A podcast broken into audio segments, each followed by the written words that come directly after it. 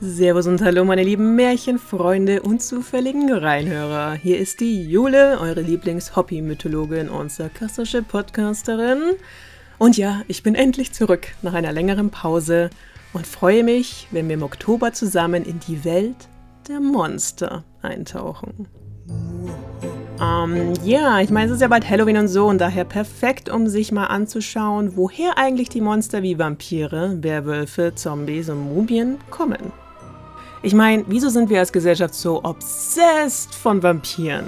Wieso haben wir so krass Angst vor einer Zombie-Apokalypse? Und warum finden wir Mumien eigentlich so gruselig? Mehr dazu dann im Oktober. Und was ich noch verraten kann, ist, ich werde nicht alleine über Monster abnörden.